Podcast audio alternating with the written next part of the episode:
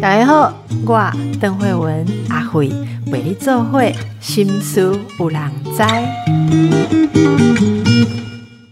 大家好，今天我的来宾是梦玲律师。是慧文好，各位听众朋友大家好。有一天梦玲律师传一个 line 给我说啊，因为一定一定给他困不起，就会想到要聊什么这样子。对，因为我们上次有聊要让大家。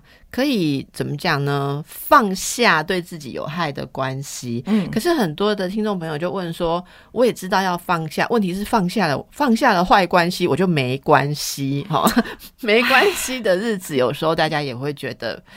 有点不太放心，孤孤苦一人这样。结果这个律师就说：“哎，他有一些例子，你有看过一些例子？嗯，大家在呃，应该说放下现在不理想的生活跟关系，那要怎么样储备自己的心态来面对未来？好，就是，所以我们今天聊的就是说，很多人都问说，我放你叫我放下或怎样，但下一段真的会更好吗？哈，哎，真的，我觉得谁敢跟你保证下一段会更好？我觉得重要是你自己有没有。变好，你自己有没有变得比较有利？这个比较重要哈。那你的观察跟经验，大家对待这种离开、改变，还有呃面对下一任哈下下一段关系，应该有什么心态会比较好？对，其实嗯，回回回到就是心态的部分，因为我是律师，所以我每次在谈下一段关系的时候，我都会说，从律师的角度，就是法律上，你你你必须在热情之前，一定要先考虑三大因素。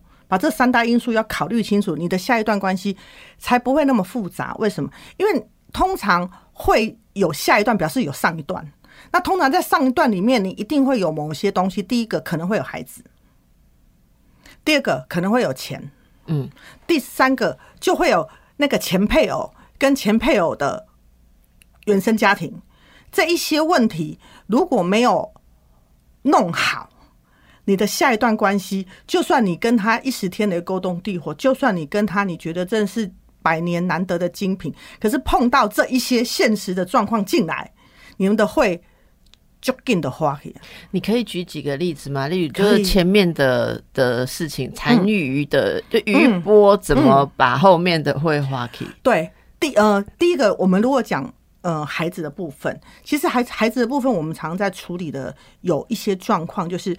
呃，当前一段关系里头，我们要么就是我们争取监护权，要么就是对方是在监护权里面。好，那通常会在你下一段关系会产生很大的困扰的。有时候其实是我们自己带着孩子，那我们自己带着孩子，其实呃，我在处理的时候常常有碰到的就是，呃，我没有说下一段关系一定会这样哦，哈，我只是说我在我处理的经验里头，哈。呃，有时候其实，在下一段关系的时候，呃，如果我的心态是我带着我的孩子，我想要找下一段要有人养我，嗯，哦，那你会发现，对，找的一个有人养你，可是这一个人有可能会伤害你跟你的孩子，因为我处理过一些，如果单纯只是因为这样，你会发现他可能找的，呃，可能是啊有。抚养的关系大于情感的关系的时候，这一个孩子有可能被家暴，有可能被性侵的比例其实非常高。所以你讲的这个其实是也有一点点循环因果，因为听起来如果自己比较没有谋生能力，或者前在前一段婚姻当中其实是先搁置了自己的职场的话，好，那有时候。你很迫切带着小孩，嗯，就会我翻译你刚刚讲啊，就是说急着需要经济的支援。是，那如果遇到人，可能没有办法去考虑是不是真的那么适合。对，好，然后觉得说这里有一个经济的安定，可能如果对方有意呃照顾你的话，你就。进入一个照顾型的关系，是的。那照顾型的关系不好嘛？很多人都会讲说上一段千疮百孔嘛，哈。那现在就会很渴望温暖。然后我我也看过很多当事人就说，我不要再想我爱不爱对方，既然代志拢无重要，然后对方不介意我，被照顾我的后啊，在鳌拜买出问题吗？就这问题，为什么这样会出问题呢？通常如果你我们今天是以刚才慧文讲的这样子的心态来的时候，你会发现一件事情是，其实嗯。感情这种事情哦，从我我在做离婚律师、婚姻律师的角度来讲，我看到是感情这种事情很微妙。就是如果我们今天是说“我无爱不重要”，伊爱我较重要，因为伊爱我了，也请我来过来到我来嫁。好，如果这样的情况下，其实对方，我觉得感情这种东西很敏感，对方也会清楚知道，他爱你比他爱你爱他多。而这个微妙的关系里头，他不太会对你说，可是他会觉得都是你带来的拖油瓶。哦，所以简单讲就是人嘛，也没有那么傻，很快就会感觉到他的付出。没错，你在感情上其实是没有办法回馈，那他久而久之不平衡的话，要出气一堆。我也说一个刚刚不平衡，你的凯西跟外公你也就算了，我怎样乱七八糟的，那这种心情都非常非常多。然后嗯，然后在这样的情况之下家暴，然后在这样情况中，我们我们在处理一些嗯。我们把它定义，也把它定义义在家内乱伦的情况之下的时候，其实，在这样子案例，嗯，不少。对，这是指这样子的一个状况。嗯嗯。可是不是每一段，呃，因为我们在讲的时候，可能有有一些经济能力很好的呃姐姐妹妹或者是哥哥弟弟们，他们可能会说：“哎，我们不是这样的心态啊，我们我们真的是终结上一段，我们希望下一段更好。好，所以我带着我的小孩要。”经历到下一段，那可是，在这样的情况之下，你要去看下一段是不是真的认可你的孩子？为什么会这样子说？因为我在处理的过程里面，常常会发现一件事情是，其实呃，孩子没有权利跟他的爸爸或妈妈说我不喜欢叔叔或阿姨，没有吗？为什么？因为当讲的时候，好阿伯。他对你那么好，你为什么不喜欢他？坦白说这件事，我小时候我妈都有问过，是问我，是对，因为因为我就说我五岁之后，我妈就是单身嘛。我不管打败高级的，我跟我妹拢在投票呢。哎，我不管没败，真的是没败。你买个港黑吗？你已经我们都喜欢比较帅的。跟我妈说这个不行啦，外貌协会的都对，嗯嗯，对。其实，其实我们讲慧文妈妈真的还蛮，我我们真的都有投票，对，蛮蛮 OK 的，对不对？可是我们常常看到不是，就是其实你你去问呃孩子他为什么不喜欢阿姨，为什么不喜欢叔叔，其实跟 阿姨跟叔叔的长相没有关系。嗯，对啊，我们比较幼稚才会那样想。不是啊，是因为。五岁，所以其实你的那个爸爸的印象其实是低的，爸爸在你们里面的那个位置是小的。所以你要讲的是说，比较大的小孩，其实他们有时候反对，是因为他们不想要人取代原来的爸爸跟妈妈。对。然后这一个问题如果没有被解决的时候，其实后妈跟后爸，呃，他做的这个老公嘛，会好人嫌个老暖。好，所以你刚刚其实。逻辑上现在有两个点，对，都蛮艰难的。一个是你接纳他作为你们后来的家人、继父或是继母，可是他其实是对小孩不好的。对，刚刚是要避免的，对，所以你要观察，他要真的接纳你的孩子，要爱你的孩子。然后另外一种是，其实对方对你的孩子是可以合理对待，可是你的孩子有心结，会排斥他，这些也会造成以后相处上。也许人家本来对你的孩子没有不好，但是相处困难之后就会变成有困难嘛。并且，其实我我这边也常常处理后后妈的一个为难的一个案例哈。其实你会发现，其实嗯，我我常常说，每每一次只要有姐姐妹妹他们来跟我说，就是他们现在要交往的对象是呃。没开 N 度的那一种，我都会说，嗯，你自己要想清楚。那个想清楚的原因是什么？是后妈真的难为？为什么后妈真的难为？因为，呃，我必须讲一个很实际的。如果吴梦玲，我我没有办法去，呃，我虽然可以常常扮演一个爱普罗天下的孩子，可是我很清楚知道那个爱哈，跟我真的要聊下去爱。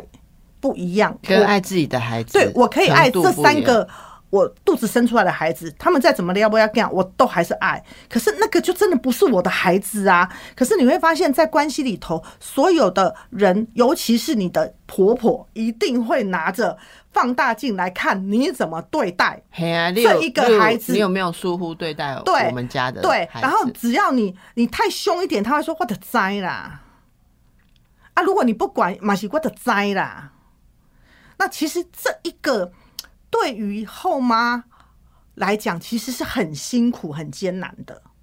好，因为我们知道以现在的婚姻现况啊，哈，很多人有机会当后妈啦，或是继或是继父了，我觉得这就是社会的常态。好，这个也没有什么，呃，我们也不能劝大家说不要当继父继母，因为有时候这这其实还是可以，应该说这就是你生命上要遇到的伴侣。对，这个是你现在已经，我觉得。躲也躲不掉的了。好，那你刚刚讲了，你就要负责给一个建议了哈。就是那有什么样？因为你看很多嘛哈。你刚刚说要看清楚怎么样的呃的状况，就是大家要怎么去观察，跟可以慢慢确认说啊，这个新的伴侣跟我的孩子是可以嗯可以成为家人的哈。我我常常会，如果要处理这样的案件的时候，我常常会跟呃要结婚的这。第二度婚姻的爸爸跟妈妈，我会说，请，尤其是呃，如如果如果今天是爸爸带着孩子来找新妈妈的话，我会说，爸爸，这两个孩子是你的责任，你不要结了婚之后就把这两个孩子丢给你现在的太太，因为这两个孩子跟你的关系是信任的，这两个孩子跟这个新来的。阿姨是需要是需要磨合的，对，连信任都需要磨合，因为可能可能他的妈妈也会告诉他说：“我跟你讲，这个阿姨后就巴拉巴拉。”所以其实这个孩子怎么看待这个阿姨，或者怎么看待这个叔叔阿伯，其实都有要需要很长的时间。所以在一段新的关系的时候，你不要急着要把。孩子直接推到你们的关系里头。那我为什么会这样子说？是因为其实，在这样子下一段关系里头，常常每个人他们都来问我一个议题，说：“哎，梦玲律师，那我要来办收养，因为为为什么要办收养？因为法 因为法律上面，如果收养准了之后，其实这两个孩子跟前关系前一段关系的配偶的关系会暂时被终止，所以对他们来讲，他们会觉得说。”哦，我每次每次这个小孩回去，他的那个爸爸或妈妈那边回来就就拍齐耶，所以呢，然后那个爸爸妈妈如果又不养，又又又又不付钱，那我我现在的老公或老婆都觉得说，我为什么要养你？嗯，你前配偶的孩子的时候，然后大家就想，那这个时候就来办收养好了。是，可是我常常会说，请大家能够在你们的关系三年之后再来办收养。你这很像以前家庭计划，结婚三年生第一个孩子哟。对，其其其实很多人问我说，三年法律有规定吗？我说没有，这是我的实务经验。为什么？第一个，你们两个的关系搞不好三年就破裂的啦。哎，你今天别有人新希望哎，讲唱衰。我我我我不唱衰，我讲我我相信那个什么，那个荧幕前面很多人有第二段的人应该点头如捣蒜。为什么？因为。恋爱这种感觉的赏味期限通常是一年半，我的实务经验。你离开乐观啊，我是讲六个月。有，还你有，还你有，放水是你结哦。我跟你讲，你买你讲，我讲个辅导室的老师上课，今晚在帮大学辅导室辅导老师讲，老师有到六个月吗？我们那边都六周了，供大学生六周嘞。吓死！人家我们是说结婚我我讲了，好，我讲了六个月的感情，不是我个人意见，大家知道我很重情义的，我六十年都还会想。我我的意思是说，那个六个月是会荷尔蒙生理会恢复一个比较正常状，所以六个月内你看对方天仙美女，六个月之后你会比较看到她的真实状态，所以我是建议不要六个月以内结婚。是你讲的是结婚啊，我们在讲的是。你结完婚之后，你可能一年半之后，你才发现，啊，你怎么跟我前任其实差不多？啊，这个我们等一下有的聊。所以第一个就是说，大家不要急着，也不是说法律上你做了收养，马上就表态说哦，你就会成为一家人。真正有没有成为一家人，是品质上的问题。那因为如果等一下，好，大概大概没有困没有困见面卡等为和前妻跟前夫之类。好，好啦，大家在等来。好，刚才跟大家谈到进入下一段关系的初期，要好好的观察。如果你带孩子的话，好，那大家以后要成为一家人。你要冷静理性的来评估，好彼此能不能成为一家人？因为这可能就不是只有你自己再婚的问题，也有你的孩子再进入一个家庭。那这时候是律师会呃，就是你看到的例子，大家会考虑孩子适不适合嘛？就是说，呃，如果有一个人他要进入第二段婚姻，通常都会。很考虑这个人适不适合当我孩子的继父或继母嘛，那就不是纯粹找一个伴侣了。是，其实嗯，我我我我不知道我我这样讲会不会冒犯，就是呃听众或者什么，就是在我只能讲我的职务经验，就是如果今天是妈妈带着孩子的，她要进入下一段婚姻的，其实她比较容易会去问孩子的意见。对，那嗯，反之有时候嗯。我讲的是比例啦，比例为为什么？因为有时候爸爸会想要找一个，是因为他没有办法照顾，对对，然后他要找一个人来照顾我的孩子，对对。那这样子其实问题未来的纠纷就会很大，因为人家被你娶进门是要来被你疼的，不是要来照顾在我们的文化里面是这样，所以我们的文化里面有蛮多。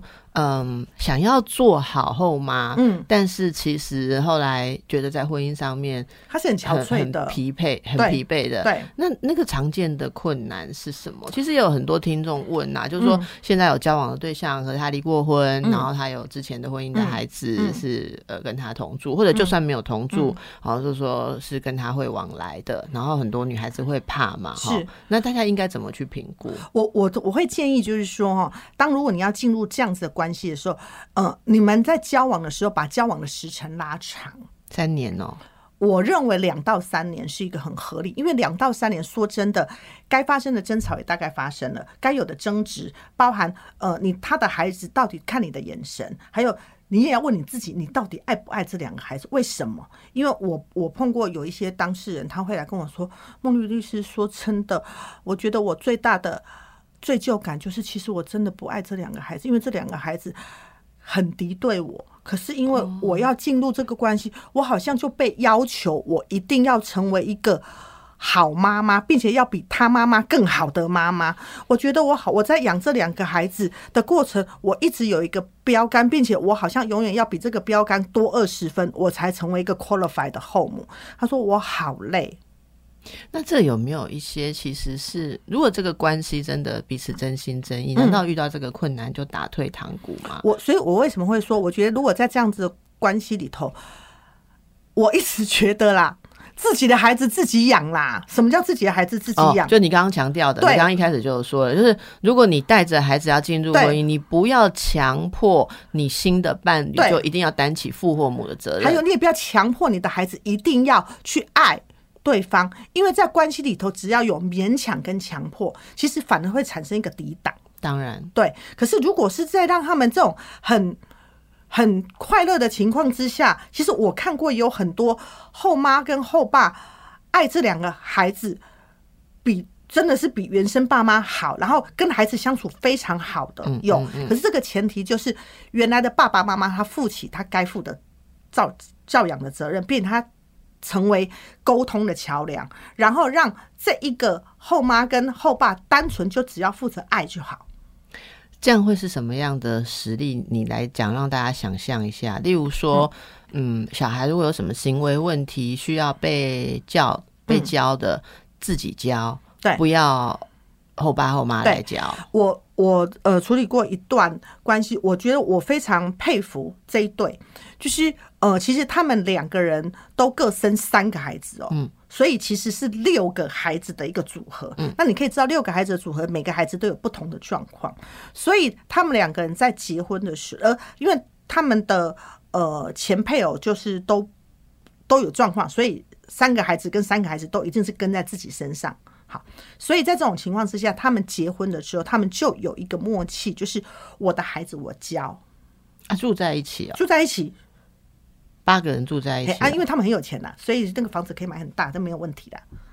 黑了黑了啊，请几个啊，这个我们就不要讨论了。对对对，我也是刚刚六个孩子，我觉得叹为观止。然后呢，然后刚开始的时候，其实是这个妈，就是这个后妈哈，反正很她很受伤，她会她觉得说。为什么你就搞结婚呢？为什么是你说自己的孩子自己养？可是你让他们婚姻经过八年之后，他来告诉我说：“我觉得我的我的老公好有智慧。”那所谓的自己孩子自己养，食物上他们是怎么做？嗯，他讲的养其实就是你刚才讲的，万一做错事要规劝、要规范的时候，这件事情你的孩子你你骂没有关系，但是我不会去骂你的孩子，我不负责骂。为什么？因为你骂你跟你的小孩吵完架之后，其实你们隔天就没有隔夜仇了。对。可是我骂的时候就不一样，会记一，他会记一生一世。哦，对。所以我们就是尽量培育比较友好的部分，对，不要去 risk，就不要去冒那个可能有破坏关系和谐的风险。然后呢，我我我觉得这一段关系让我觉得他很有智慧，是，可是呢，在。是以小会的事情上面呢，他会让对方来做。例如说，你的孩子生日永远就是，诶，他以前叫阿贝，后来叫爸爸送礼物。然后我的孩子生日永远是以前叫阿姨，后来叫妈妈送礼物。对。然后让这干嘛是基本常识吗？哦，不的哦，咱干嘛基本常识？真的在食物操作的时候，大家都不理解这件事情，这就一定要这样做啊！嗯啊，你问我我也不知道啊，因为我只能说我在食物战场上看到就不是这样啊。嗯，然后在这样的过程里面，你知道他们磨合了多久？他们后来告诉我说，其实我们中间三年，我们真的想放弃。所以他，因为他们那个时候，对他，他他那时候一开始的时候，他们就是很很要说要办收养嘛。后来我就跟他们讲说，不要，你三年以后。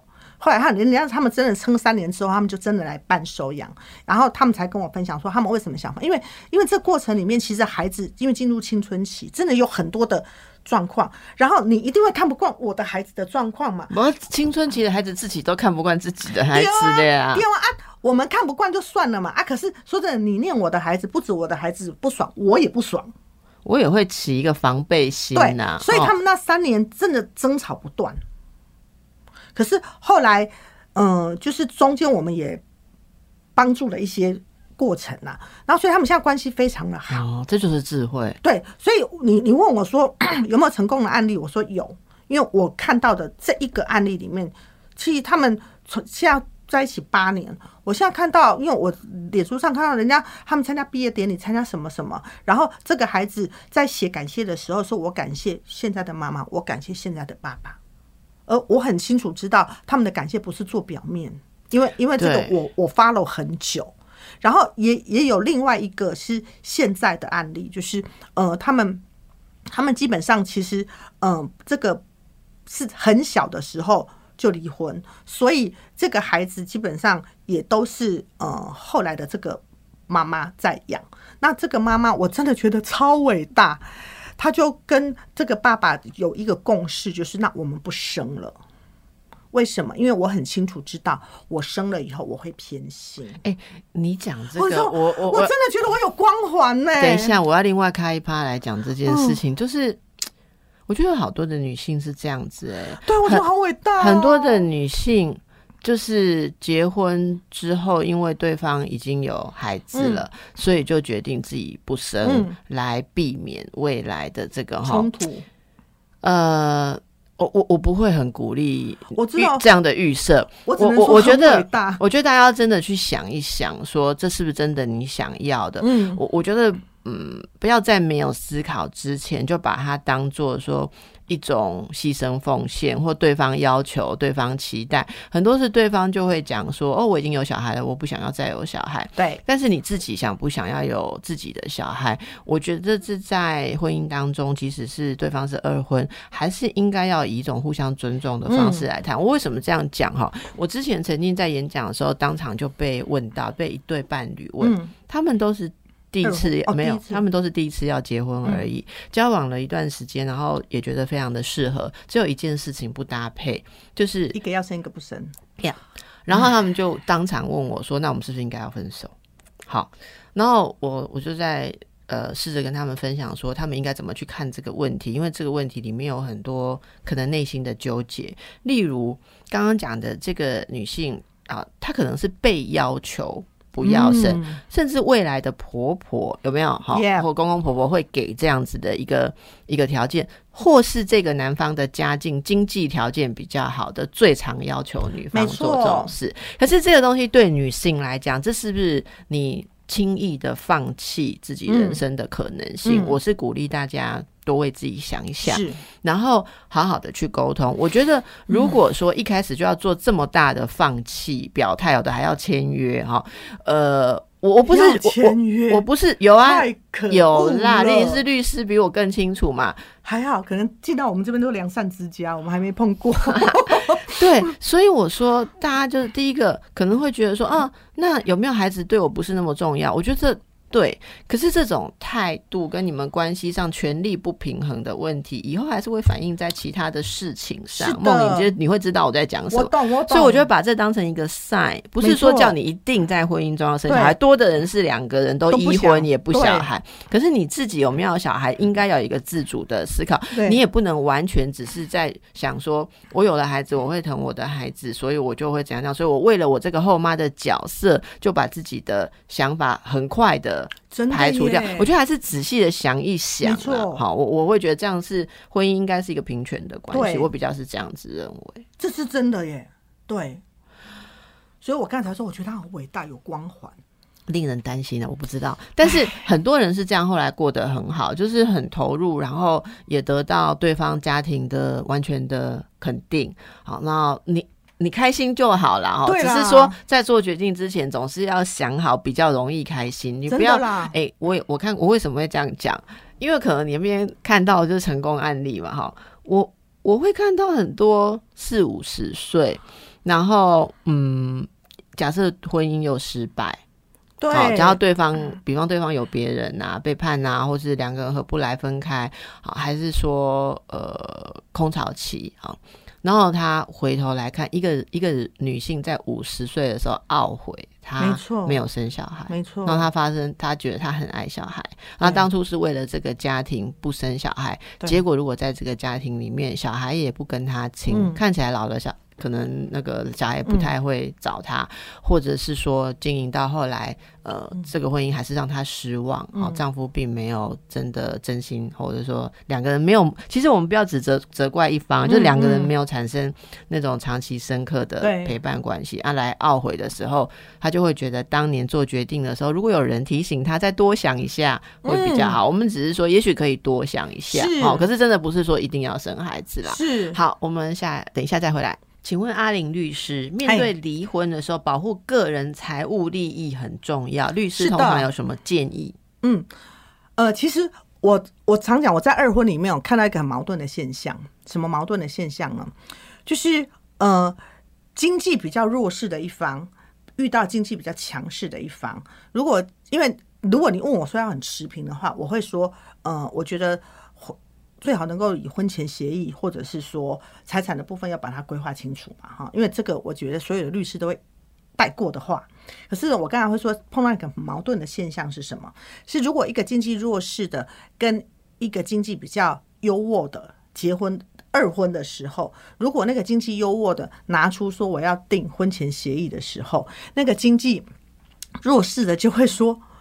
原来其实你从头到尾都觉得我在算计你的财产，我觉得我的心碎了。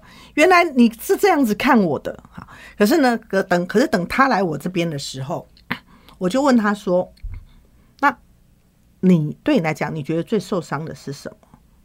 难，然后他都会跟我说：“其实说真的，我的二婚里头有没有一种，我也希望他能够照顾我的后半生，当然也希望。”所以在他在挑选二婚的对象的时候，经济也会放在他的前面的考量。嗯，好，这是一种好。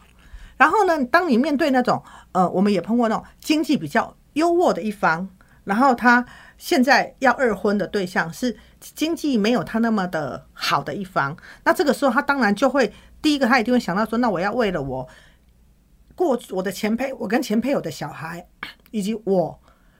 的关系，所以我一定要立所有的婚前协议啊，才不会以后被你拿走啊。对啊，我可能要做分别财产制啊，等等的。所以我我常说，在这个议题上面哦，我我我每次要去演讲会要讲的时候，我都会说，要看你是站在哪一方，因为不同的角度，他对二婚其实他会有不同的期待。当然，当如果你你把我想要跟你的是我的抚养。或我的我的人生下半场的依靠放在前面的时候，对于我说要做婚前协议，或者是我说要做分别财产制，对他来讲，他会觉得比较不利。很不利。所以这个时候 就是可能有些人就会想说，如果经济真的是一个考量，他就不要签这个协议嘛。对。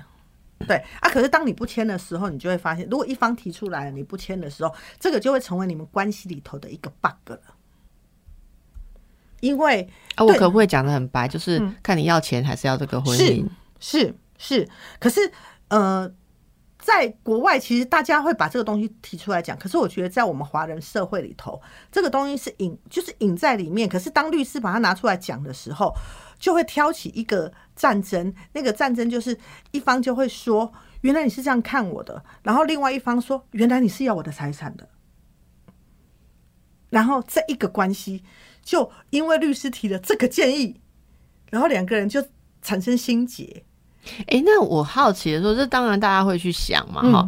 那这种婚前协议，通常你看过的会规范些什么？假设是经济条件相当悬殊，哈，一方假设很有钱啦，嗯，然后另外一方比较没有的，通常这个比较有钱的那个家庭，很多不是。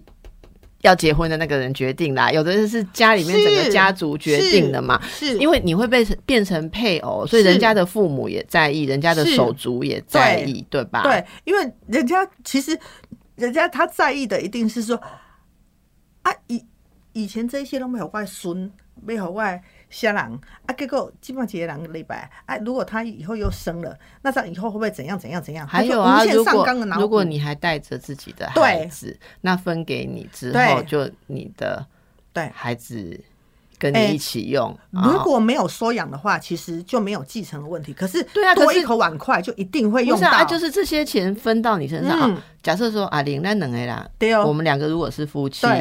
我们拆伙的时候，不管怎么样，你给拼瓜几瓜，我觉得以后你还不是留在我给我们孩子用，没错，你不见，可是你再跟别人结婚，那就两件事。对，你们就拿着我我你你从我这里多分到的钱，你跟他去地中海度假，没错，还洗过谈呢，我就会不舒服了。对啊，所以所以我我就说，在下一段关系里头，呃。会不会更好？其实钱的问题其实是一个很大的因素。那很多人说，那不然我都不要讲，我都不要讲好了。那我说，当你都没有去思考，都不要讲的时候，以后跑出就是我跟阿伯两个刚才我们麦克风拿掉之后，我们在讲的五十岁以后，五十岁以后，万一这一段又产生了风波的时候，对，你可能懊恼懊恼，因为你什么你你聊下去了，可是你却什么都没有了。所以这个东西其实要拿出来讲。那我们会说要怎么讲？其实，呃，我我常会说，不管是用婚前协议，或者是你可以把婚前的财产，你可以用信托到你可能原生家庭的孩子去做一部分的处理，然后另外一部分的确，因为这个是在你们现在两个人要共同生活的，那我觉得。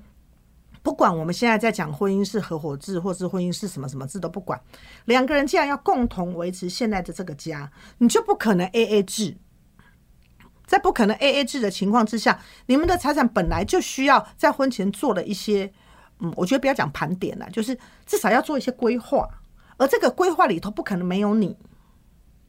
所以，当如果我们在谈我我我常会说，婚前协议是一个非常好，可是也是非常危风险的一个东西。是你拿出来谈的时候，其实它就像照妖镜了。